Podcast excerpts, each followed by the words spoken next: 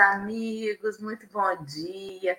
Nada como essa musiquinha da introdução do Café com o Evangelho para ser o meu despertador antes do café começar. É um tal de bucejar, do olho coçado, a cama chamar. Você escuta longe assim, Dora! É a cama chamando, mas aí vem a musiquinha, você desperta, né? Já está aqui acordado, sábado, um dia lindo amanhecendo. Os nossos amigos enviando essa energia maravilhosa já do chat, já trazendo para a gente a sua companhia, apesar de virtual, quase que palpável, de tão bom que é estar todos os dias aqui com todos vocês. Eu não vou citar os nomes, como é de praxe, porque o nosso intérprete de, livro, de Libras vai penar para poder fazer letra por letra, né? E a gente aqui tem que ter compaixão com os nossos amigos. Alexandre, você está tão bonito hoje, Alexandre. Bom dia. Como você está diferente? Acho que você está mais feliz hoje. Muito bom dia.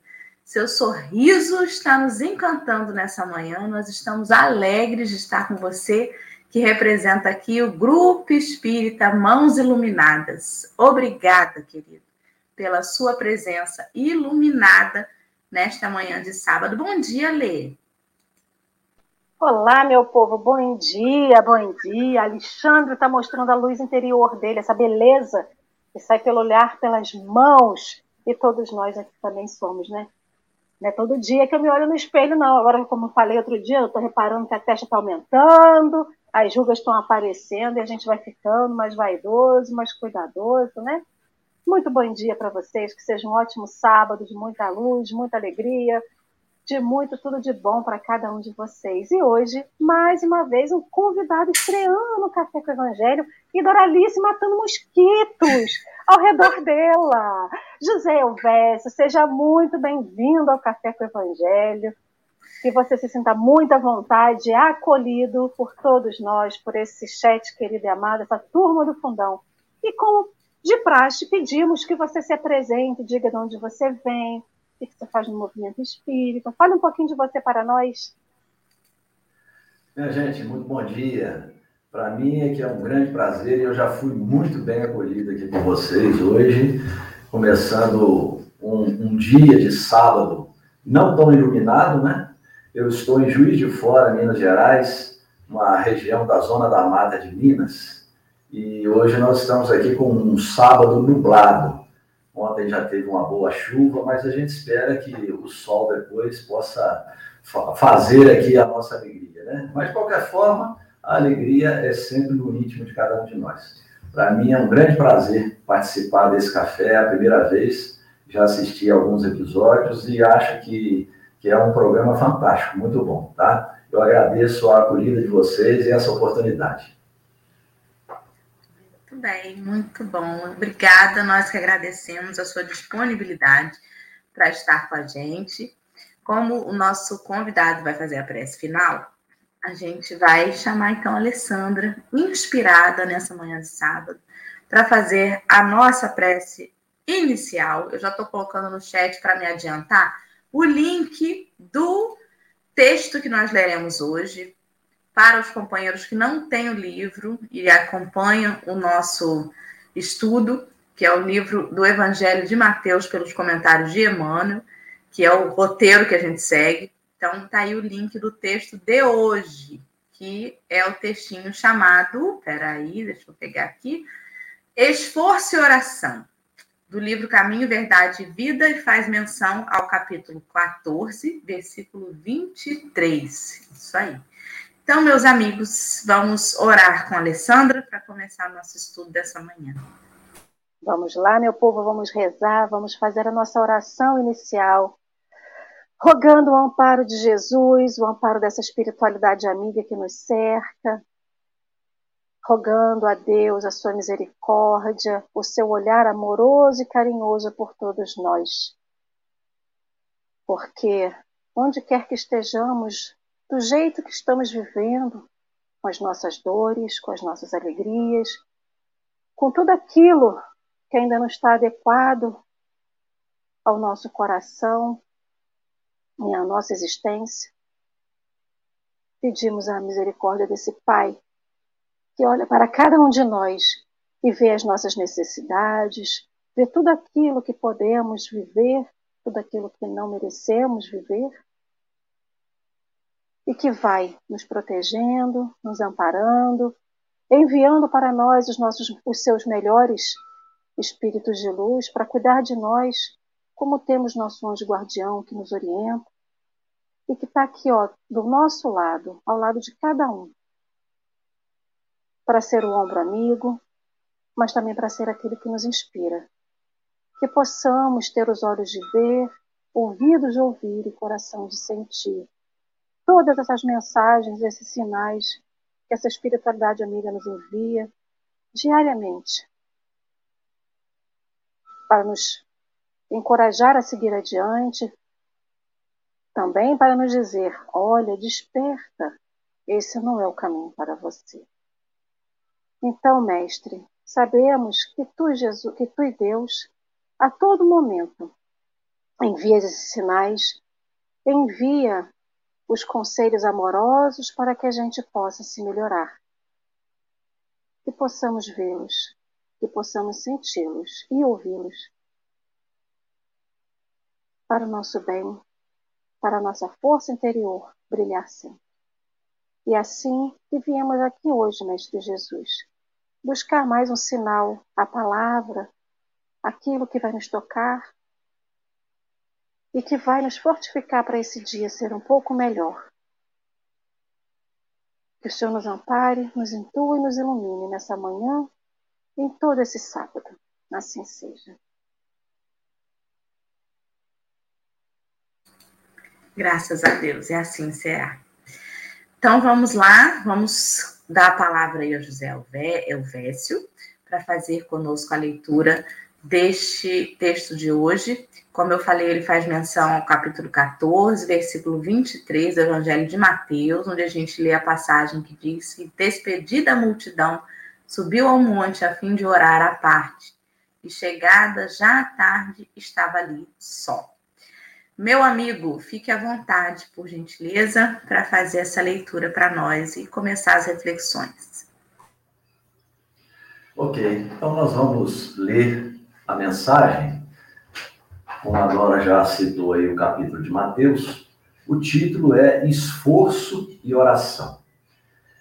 Novamente destacando o capítulo 14, do versículo 23 de Mateus, Emmanuel faz essa refer, referência para que ele depois possa desmembrar todo esse versículo. E despedida a multidão, subiu ao monte a fim de orar à parte. E chegada já à tarde, estava ali só. Emmanuel diz o seguinte: de vez em quando surgem grupos religiosos que preconizam o absoluto retiro das lutas humanas para os serviços da oração. Nesse particular, entretanto, o mestre é sempre a fonte dos ensinamentos vivos. O trabalho e a prece são duas características de sua atividade divina. Jesus nunca se encerrou à distância das criaturas com o fim de permanecer em contemplação absoluta dos quadros divinos que lhe iluminavam o coração, mas também cultivou a prece em sua altura celestial. Despedida a multidão, terminado o esforço diário, estabelecia a pausa necessária para meditar à parte, comungando com o Pai na oração solidária e sublime. Se alguém permanece na terra, é com o objetivo de alcançar um ponto mais alto nas expressões evolutivas pelo trabalho que foi convocado a fazer. E pela oração, o homem recebe de Deus o auxílio indispensável à santificação da tarefa. Esforço e prece completam-se no todo da atividade espiritual. A criatura que apenas trabalhasse sem método e sem descanso acabaria desesperada, em horrível secura do coração Aquela que apenas se mantivesse genuflexa estaria ameaçada de sucumbir pela paralisia e ociosidade. A oração ilumina o trabalho e a ação é como um livro de luz na vida espiritualizada. Cuida de teus deveres, porque para isso permaneces no mundo. Mas nunca te esqueças desse monte, localizado em teus sentimentos mais nobres, a fim de orares à parte, recordando o Senhor. Bom, vamos começar com a primeira provocação da manhã, né? Eu meditei bastante sobre esse texto e a primeira coisa que eu gostaria de falar é que os textos de Emmanuel são fantásticos, né? Ele desmembra, disseca todo o evangelho, analisando cada versículo, não só o evangelho, como ele vai também no Ato dos Apóstolos, ele busca as referências né, dos demais apóstolos, de Paulo e etc. E eu analisei, primeiramente, o título. Eu acho que a gente tem que destacar o título: Esforço e Oração. Eu fiquei pensando, será que é proposital? Será que ele colocou esforço junto com oração? Ele poderia ter colocado trabalho e oração, né? a atividade e a oração. Porque o que ele está falando aqui ao longo do texto, e isso nós vamos ainda detalhar mais, né, todos nós, é que o trabalho e a oração são complementares e fazem parte da atividade do ser humano. Mas por que esforço? E aí eu pensei, o esforço, eu acho que é o ponto principal na vida de todos nós. Allan Kardec destacou, e vocês sabem muito bem disso, que o verdadeiro espírito é reconhecido pela sua transformação moral e pelos esforços que emprega para domar as suas más inclinações. Eu acho que o que Jesus leva em consideração quando olha para nós nesse caminho de evolução, nessa, nessa luta nossa, né? através das vidas sucessivas, eu acho que o que ele olha é o esforço. Muita gente, às vezes, interpreta que, como espíritas, nós temos que fazer tudo certinho. Não se pode errar. Vocês já perceberam isso? Principalmente aqueles que nos julgam, né? que não são espíritas e que nos olham e, no primeiro deslize, a primeira coisa que eles apontam. Ah, mas você não é espírita? Ah, mas espírita fazendo isso, espírita falando aquilo.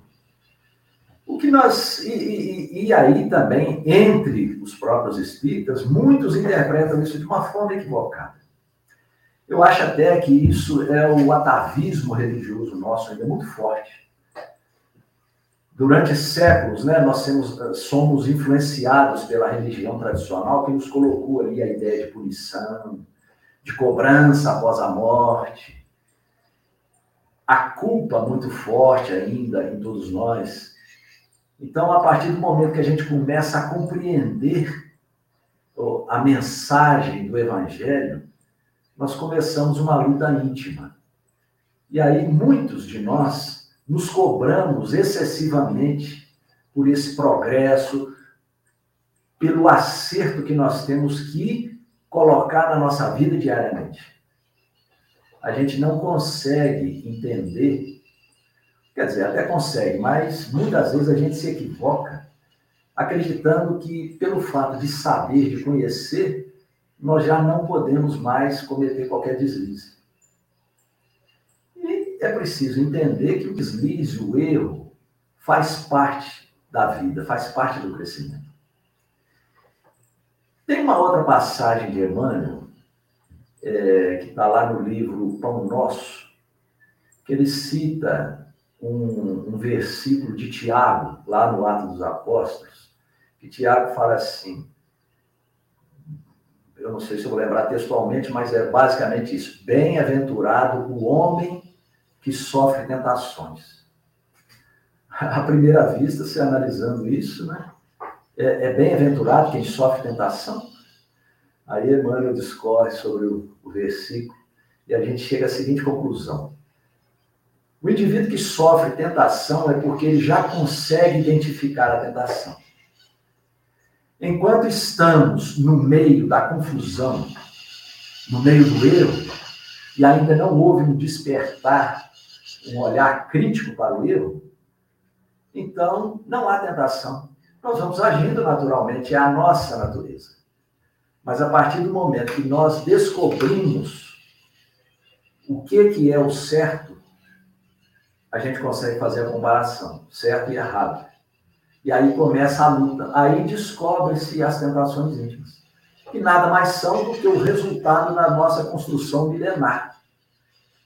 Nem sempre por maldade, embora existam aqueles que ainda estão muito ligados à maldade, não é?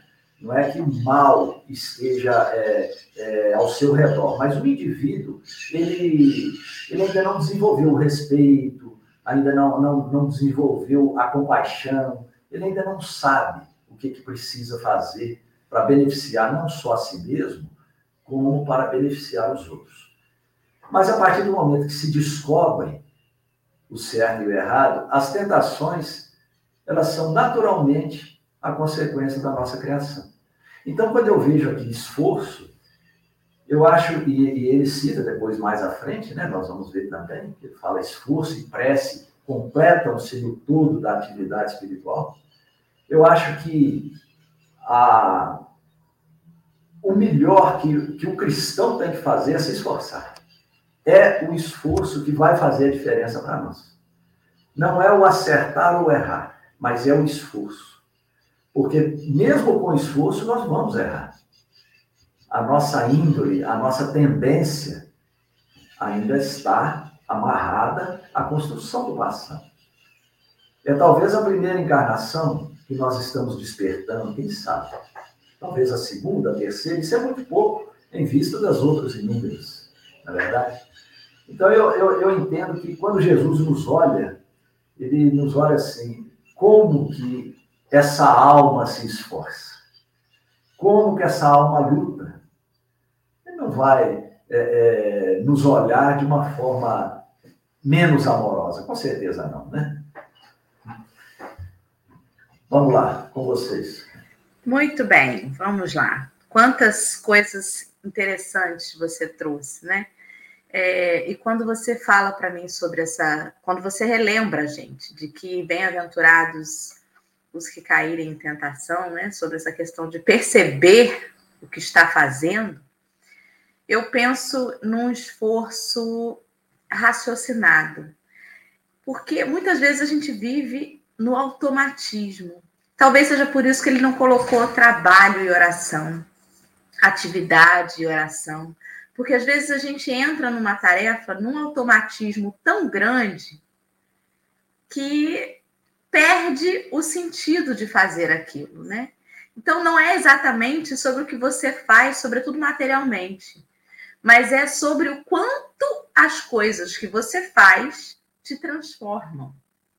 É esse o verdadeiro esforço. Não adianta eu bater uma laje o dia inteiro se dentro de mim eu estou remoendo mágoa, eu estou pensando mal do companheiro, eu estou julgando o irmão do meu lado, tá vendo? Eu estou aqui carregando cinco tijolos e ele está no telefone esse tempo todo.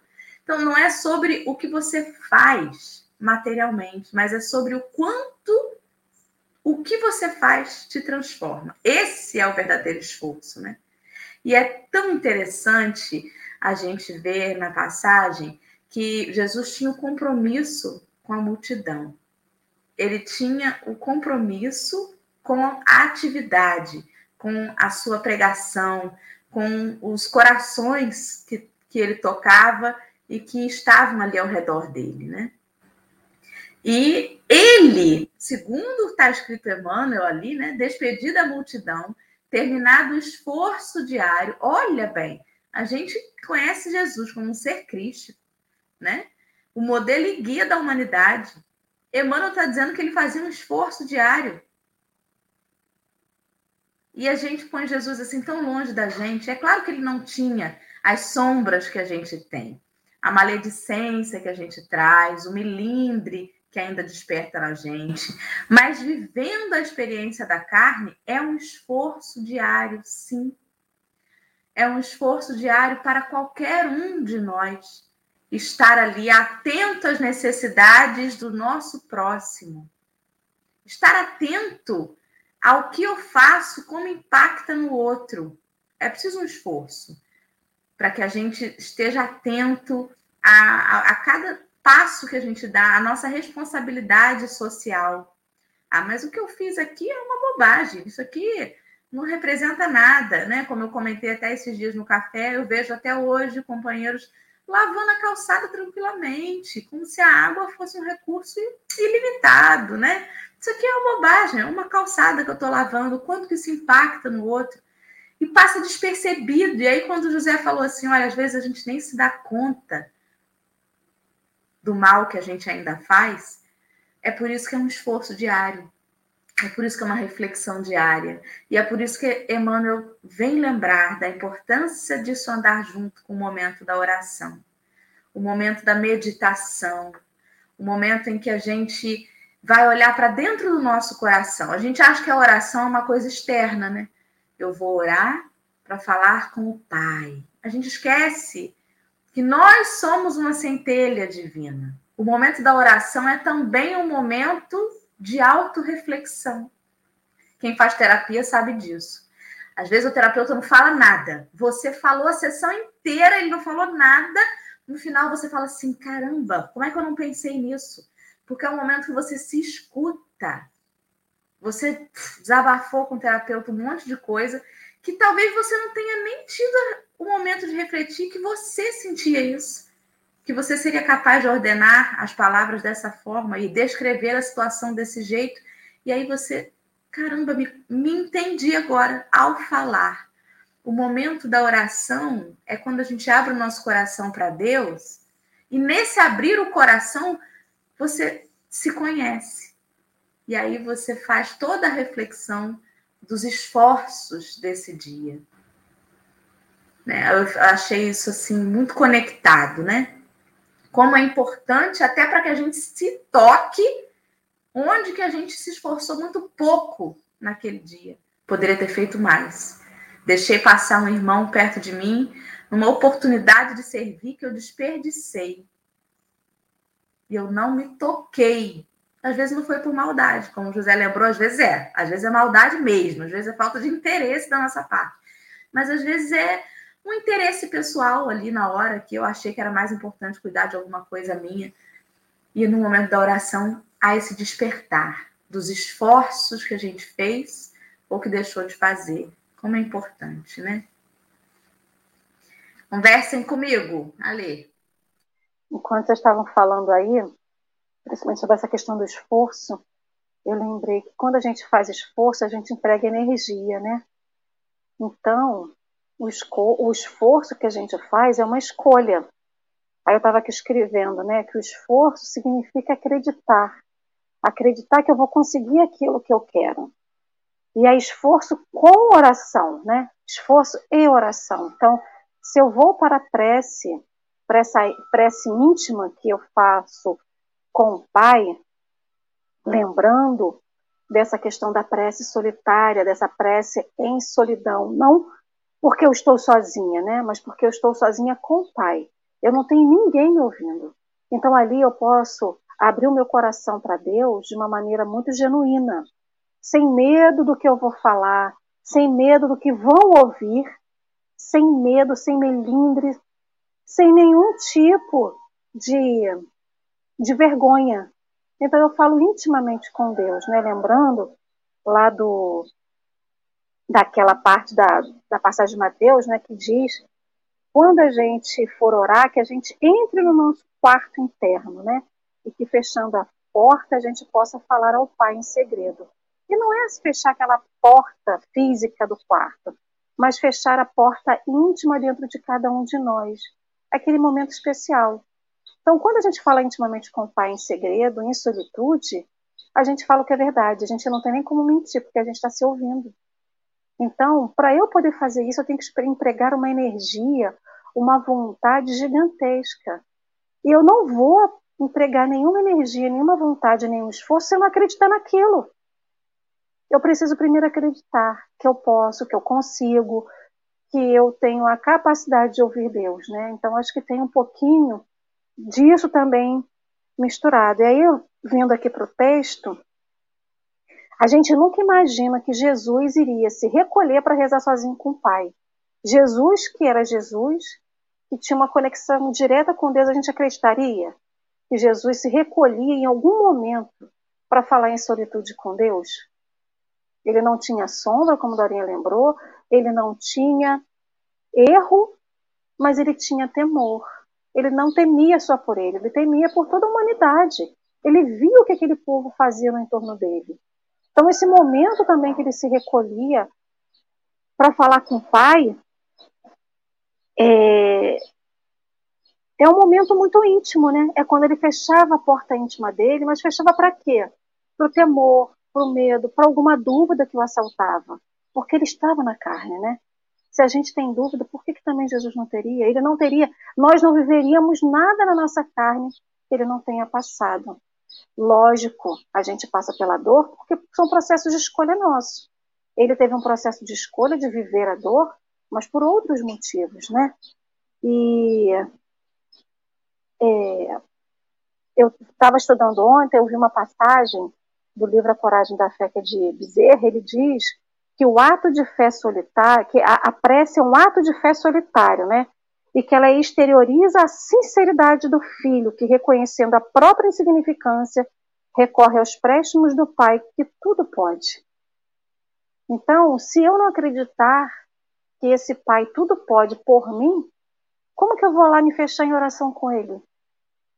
Eu não tenho nem como chegar a fazer isso. Então, se eu não acreditar que tem um pai por mim, que tem um pai que acredita em mim, tem um pai para todos, eu nem a prece vou conseguir recorrer, eu não vou nem conseguir fazer nenhum esforço.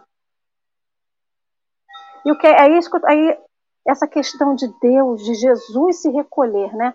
Essa coisa do, do chegar no fim da tarde, estava ali sozinho. Eu estava também fazendo um estudo ontem.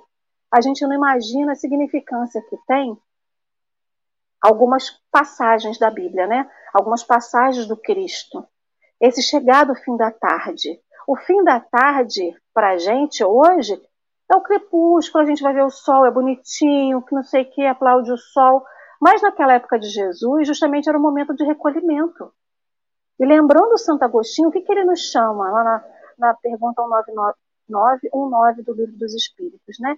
Que a gente se recolha ao fim do dia para analisar o que a gente fez para que a gente possa colocar na balança interna de cada um de nós o que, que eu posso melhorar, o que, que eu tenho que agradecer a Deus por ter conquistado, por não ter recebido.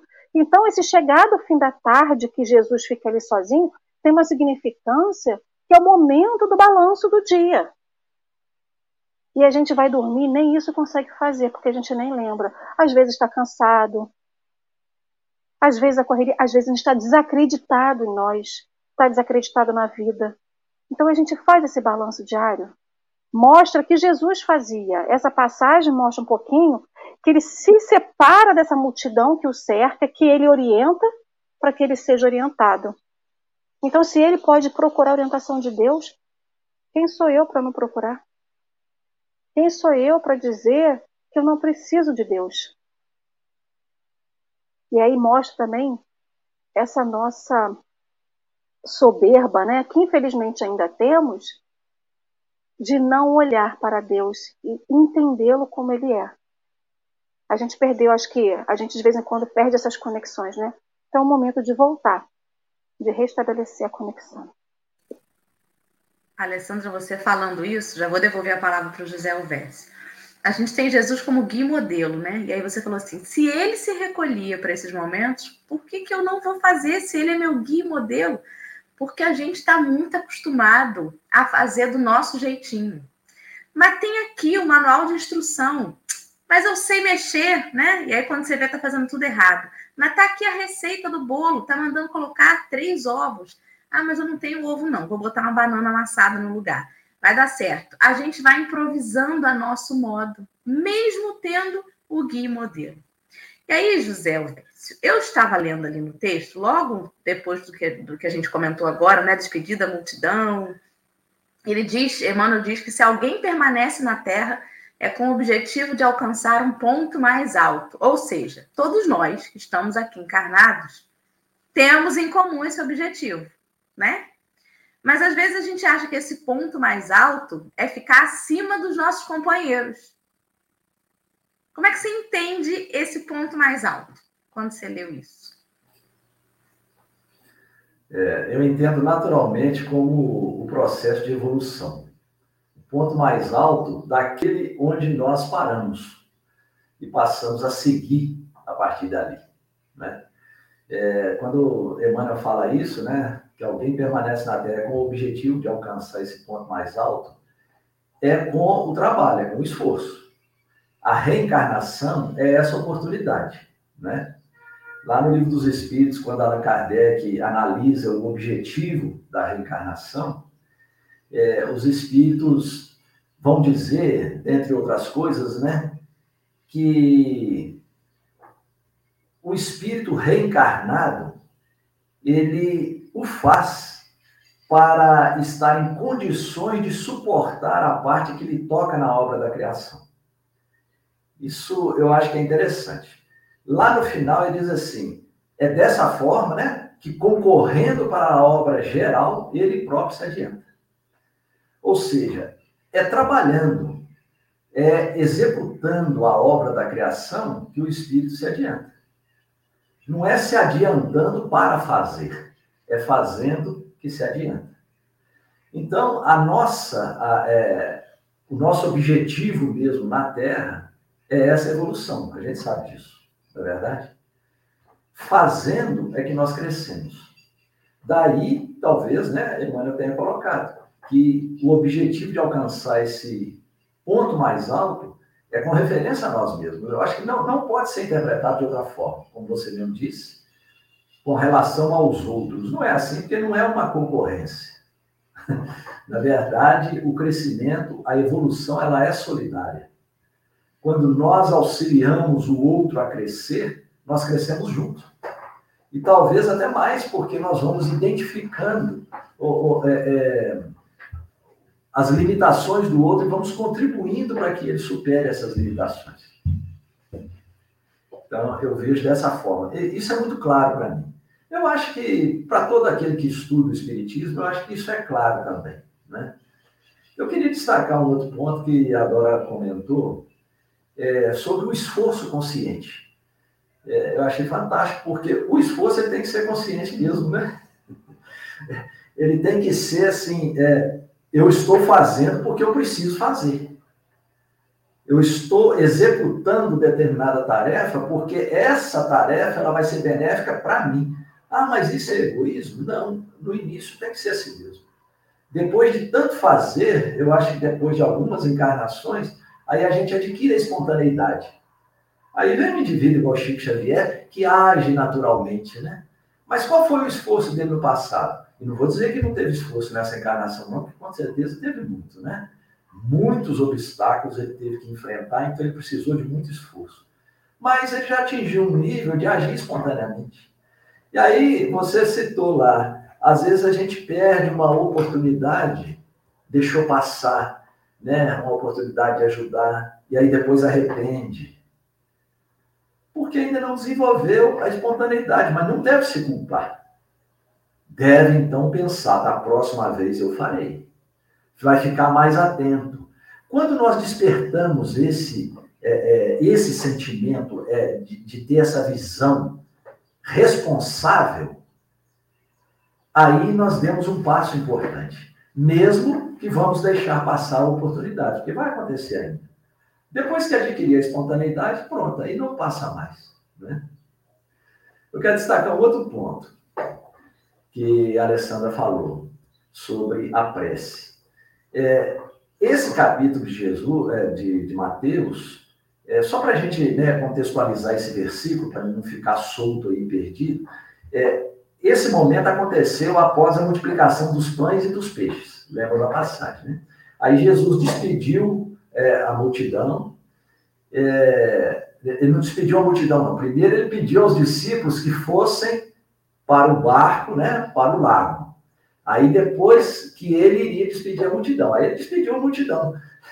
Como que será essa é, que Jesus fez isso, né? Ele deve ter batido um papo, eu fico imaginando, deve ter ficado cercado, e conversa com um, e põe a mão na cabeça do outro, e sorri para o de cá. Deve ter sido assim uma coisa maravilhosa, né? Aí depois que ele despediu, gente, está na hora de ir, já está escurecendo, né? Aí ele foi para o monte e foi orar. Depois disso vem aquela, aquele momento em que ele vai encontrar os discípulos, né? Lá no barco, e, e, e, vem andando sobre as águas e Pedro quer andar, lembra da passagem, né? Mas existem outras passagens é, em que Jesus, após o trabalho, após o dia, de madrugada levantou-se e ele foi para um local à parte para orar. Agora, eu não tinha pensado, Alessandra, que esse lugar à parte é dentro de nós, né? Até que eu li aqui no último parágrafo de Emmanuel, onde ele fala, né? Localizado em teus sentimentos mais nobres, esse monte, esse lugar à parte. Eu sempre ficava ali analisando num contexto bem materialista, né? Que Jesus fala quando for orar, né? Vai para o seu quarto, fecha a porta, para ter concentração, para ficar fora do, da balbúrdia, da agitação né? É, é, exterior, para se concentrar melhor. Mas isso pode ser feito em qualquer momento, não pode? Pode ser feito quando eu estou trabalhando, pode ser feito quando eu estou numa, numa atividade qualquer, andando na rua. O local à parte está dentro de nós. Mas como que é difícil? Como que a gente precisa de talvez uma luta e um esforço muito grande para conseguir se desligar ali da multidão e ter esse recolhimento íntimo? De vez em quando, quando eu estou num ponto de ônibus, esperando a condução, eu tento fazer isso, sabe? Mas é difícil. É, é muita confusão ao redor da gente, né? Mas eu acho que é o esforço, que, que é o treino, que, que é é, é, se a gente fizer todo dia, vai chegar um momento que a gente consegue. Esse é um exercício da meditação, não é assim? Nós temos uma ideia assim de que prece, oração, reza, é algo que a gente tem que falar, tem que balbuciar. Mas qualquer pensamento de admiração da natureza, da vida, das pessoas, é uma prece. Allan Kardec vai, vai nos colocar assim, uma visão de que a prece ela tem três objetivos: é louvar, pedir, agradecer. Não necessariamente nessa ordem, né? Pode ser feito de qualquer forma. Mas eu acho que para Jesus era muito mais do que isso. Eu acho que para Jesus era um reabastecimento de energia. O que para a gente também deveria ser, né? Mas com poucos de nós ainda consegue essa sintonia com Deus, é, com a vida.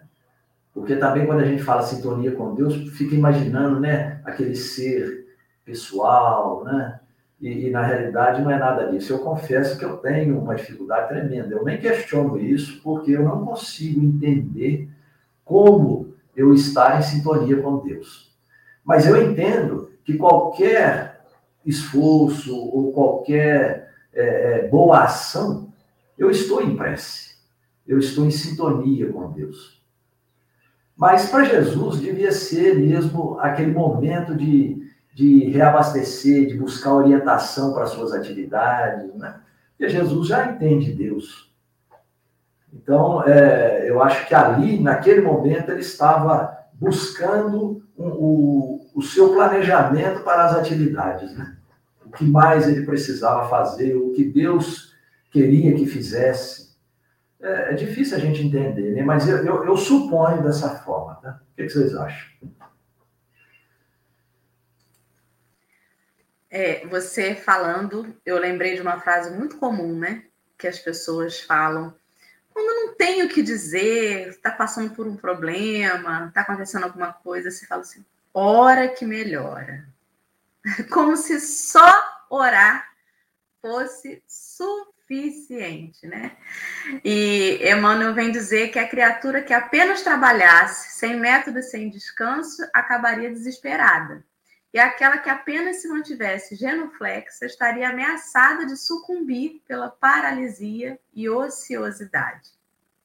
A oração é um momento, quando a gente estuda assim minuciosamente o evangelho, tem algumas expressões que a gente entende como materialidade e espiritualidade, né? O Aloysio Elias fala muito sobre isso no estudo do Miudinho.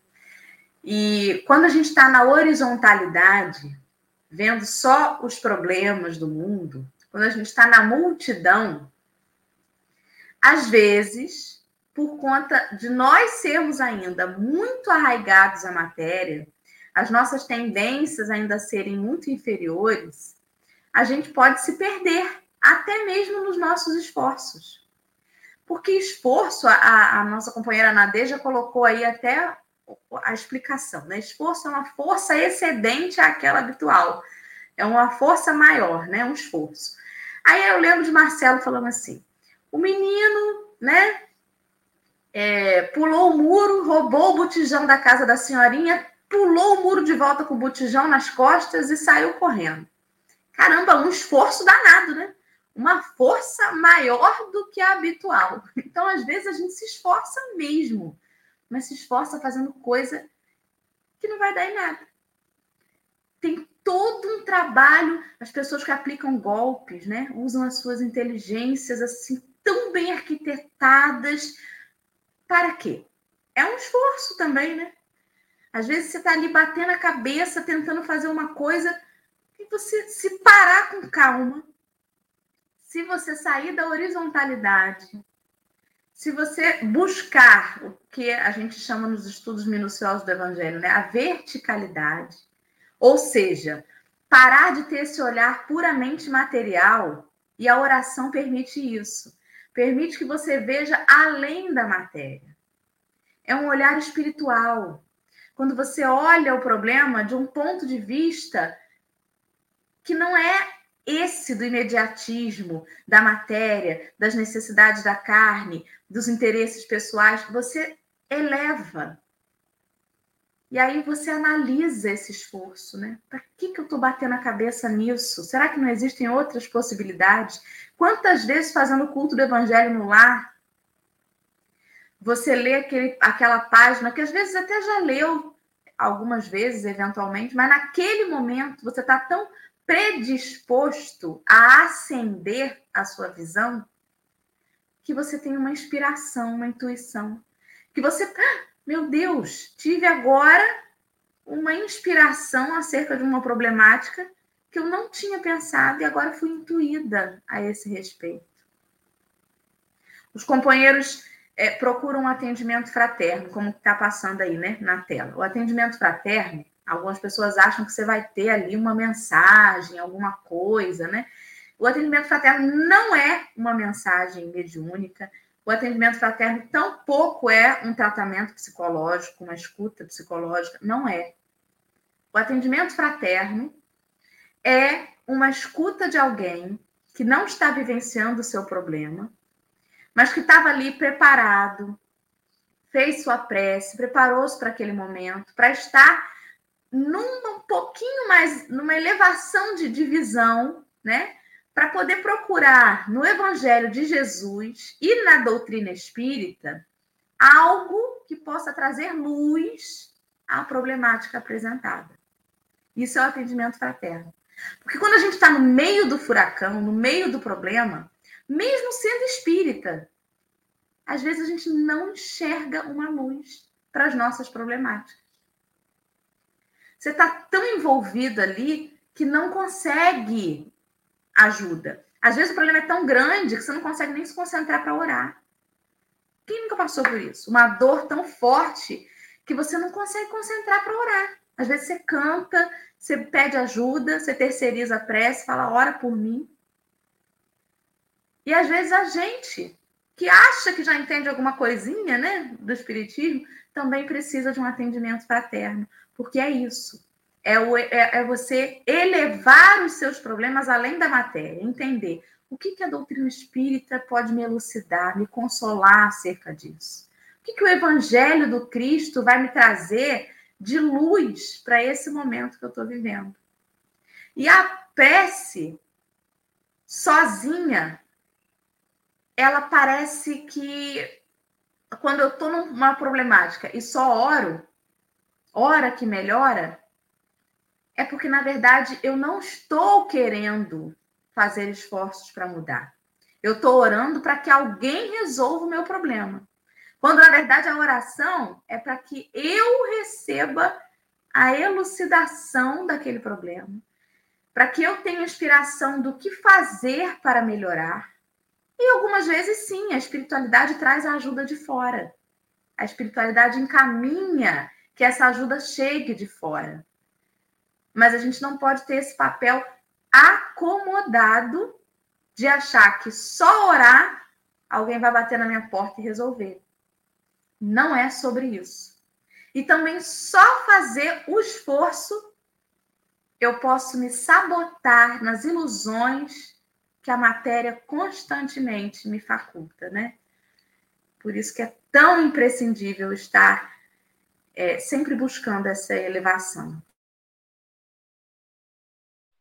estão falando aí, eu justamente estava presa nesse, nesse, nessa parte que a Dorinha falou, porque o texto, eu acho que tinha que falar, sim, a gente humildemente, né? Só que não pensando assim no título, esforço e oração. Se ele colocasse esforço depois da oração, mudaria todo o sentido, né? Porque não adianta ficar somente é, genuflexa na oração sem ação, sem esforço. E também não adianta só me esforçar se eu não for buscar o amparo e o conforto necessário. Então ele está dizendo aqui que nem ao mar, que nem à terra, nem uma coisa nem a outra em excesso, que não adianta um esforço sem oração e não adianta oração sem esforço. Então, são processos que se complementam, que se conciliam, né? Porque ninguém que está muito na prece consegue, às vezes, ver a dor do outro porque está muito concentrado na, na sua dor. E nem todo aquele que está só no esforço consegue ter tempo de pedir, agradecer, se fortificar. E aí Emmanuel vem trazer justamente isso aqui, né? A oração, ela ilumina o trabalho. E a ação é como um livro de luz na vida espiritualizada. Porque ninguém está aqui a passeio e ninguém está aqui somente rindo e vivendo coisas boas. Todo mundo está aqui na dor. Todo mundo passa por um processo de dor, de sofrimento, de dor física, de dor espiritual. E o que, que vai nos amparar nesse momento? É a prece. Mas é uma prece que tem uma ação, ação da sua melhora. Bezerra diz assim, Bezerra de Menezes, orai com as vossas mãos mergulhadas na caridade. Jesus não ficou só no trabalho e Jesus não ficou só na oração. Não foi só nesse momento que ele ficou sozinho. Jesus ficou sozinho em oração diversas vezes. E por que, que ele ficou sozinho? Às vezes para pedir a força para ajudar todos nós, como ele ajudou. Né? Lembrando que Jesus orava sempre. Sem esse contato com Deus, a crença do homem não passa de uma aparente manifestação de religiosidade. Isso quem diz é Bezerra. Então precisamos sair da religiosidade para partir para atitude. Não só esse esforço que a gente tem que acreditar, mas acreditar que é possível mudar, não só a mim, mas mudar com a minha mudança, mudar o todo. E lembrando, isso aqui nos textos de Emmanuel, a gente vai achar diversas passagens justamente que falam que não adianta só esperar e pedir, que se a gente não for para ação, não for para caridade, não adianta nada. Então, essa questão do esforço e da oração é justamente isso, trazer a atitude que vai nos, vai nos ajudar, que vai fazer com que a gente não mude, mas que a gente cresça, cresça espiritualmente, cresça moralmente, porque a ação, ela faz a gente crescer moralmente. Porque se imagina, todos nós temos o nosso momento de oração interna, Eu já falei diversas vezes aqui, o Luiz acabou de falar no ponto de ônibus, eu como pego o transporte público, é um momento que eu tenho sozinha com Deus, porque eu estou literalmente eu estou sozinha, eu estou no meio de uma multidão, mas eu consigo, tenho a possibilidade de exercer esse contato com Deus no meio de uma multidão. Então eu me recolho ali, agradeço a Ele pelo que eu vejo e faço tantas outras coisas. Quantos de nós não conseguem fazer isso? Nem sozinho, quanto mais no meio de uma multidão. Então a gente precisa se voltar para si para que eu perceba a dor do outro. É nesse momento de oração que a gente vai encontrar em Deus, vai se encontrar com Deus e vai encontrar em Deus a força necessária não para que o ora que melhora, né? né? Não para poder perceber e entender isso, mas como ele fala aqui, né? Pela oração, o homem recebe de Deus o auxílio indispensável à santificação da tarefa. Que tarefa é essa? São tantas. Todo mundo tem muita tarefa. É tarefa consigo, é tarefa com a casa, com os familiares, no núcleo que a gente vive, familiar, de amigos de trabalho, tantos outros e a tarefa também de caridade, de ação, de levar o alimento, de fazer tantas outras coisas, da escuta. A gente tem falado muito dessa questão da caridade como processo de escuta, né? Da escutatória que a gente dá ao outro. E lembrando, tem uma passagem lá no livro do no Evangelho que ele diz o seguinte: que é no recolhimento e na solidão que a gente está com Deus. Não precisamos nos recolher e estar so, sozinhos com Deus aparentemente, mas é no nosso íntimo. É isso que a gente tem que buscar. E acreditar que Deus não está lá, não está com a Dora, não está com José, não está com Alexandre, ele está com todo mundo. Ele está aqui do meu lado. Eu sempre, quando falo aqui na prece, vários momentos, quando falo assim, aonde está Jesus? Eu, eu tento olhar para o meu lado e não imaginar ele lá num pedestal, num lugar longe. Ele está aqui. Deus está de um lado, Jesus está do outro, Maria também está. Então é a gente se aproximar dele. Jesus não espera o chamado para que ele se aproxime da gente. Na verdade, ele espera que a gente se aproxime dele. Porque ele está.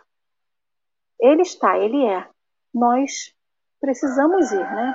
Então, acho que é um pouquinho disso. Então, que a gente não esqueça essa mensagem de Bezerra. Orai com as vossas mãos mergulhadas na caridade. Caridade para consigo, caridade para com o outro, caridade para com todos, né? Porque não adianta só orar, porque só orar não melhora. E também não adianta só agir sem a oração, porque a gente precisa, como a, Lucia, a falou aqui, né? Que a oração é aquele instrumento, é aquilo que a gente precisa para seguir adiante, para se fortificar, se fortalecer. E é isso. Muito bem. Foram as considerações de Alessandra para o final desse café. José, quero te agradecer pela sua disponibilidade, a sua partilha, agradecer a Alexandre, do Grupo Espírita Mãos Iluminadas, que desenvolve esse trabalho acolhedor da comunidade surda aqui no café, e todos os companheiros que estiveram conosco nesta manhã de sábado.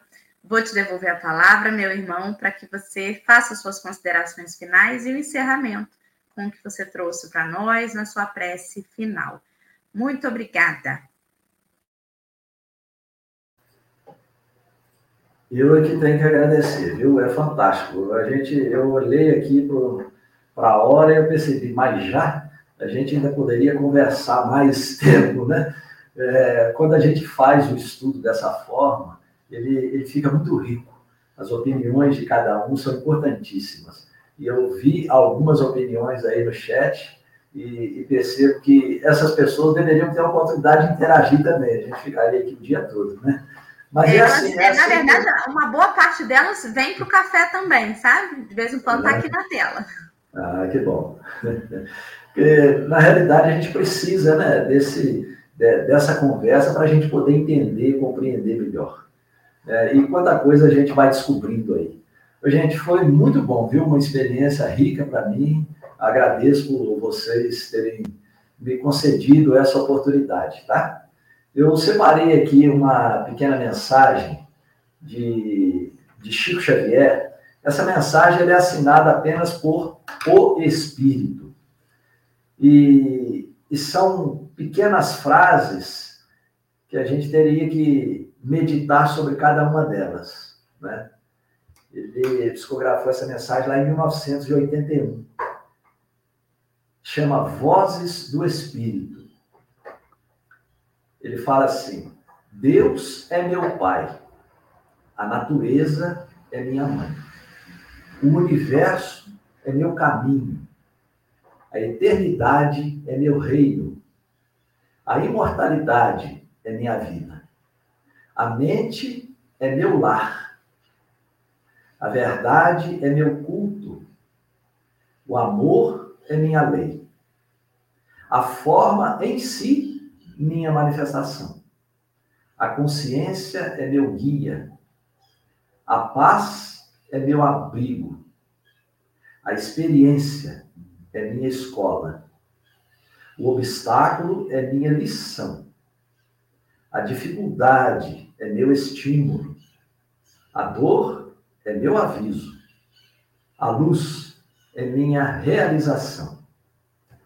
O trabalho é minha bênção. O amigo é meu companheiro.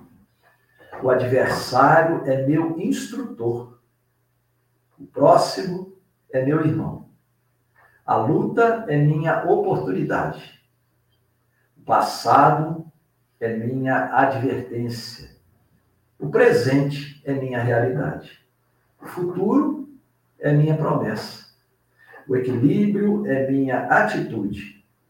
A ordem é minha senha. A beleza é meu ideal e a perfeição é meu destino. O Espírito.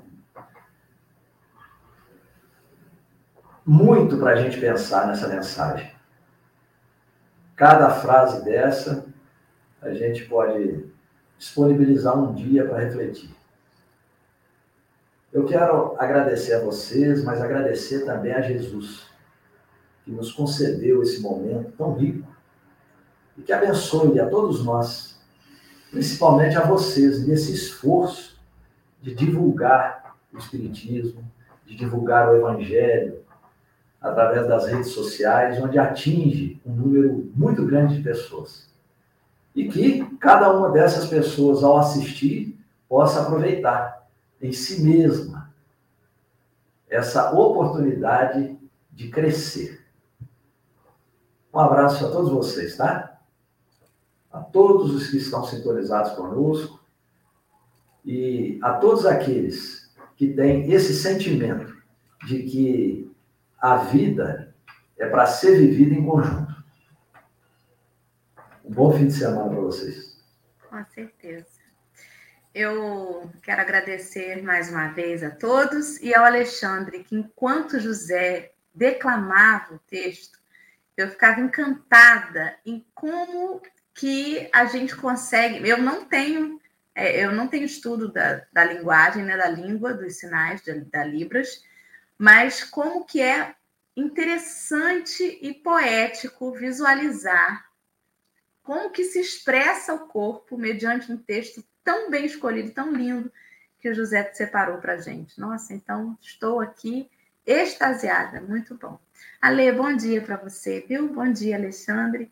Bom dia a todos os amigos. Fiquem com Deus. Amanhã acordem cedo de novo, que tem mais café, todo dia tem.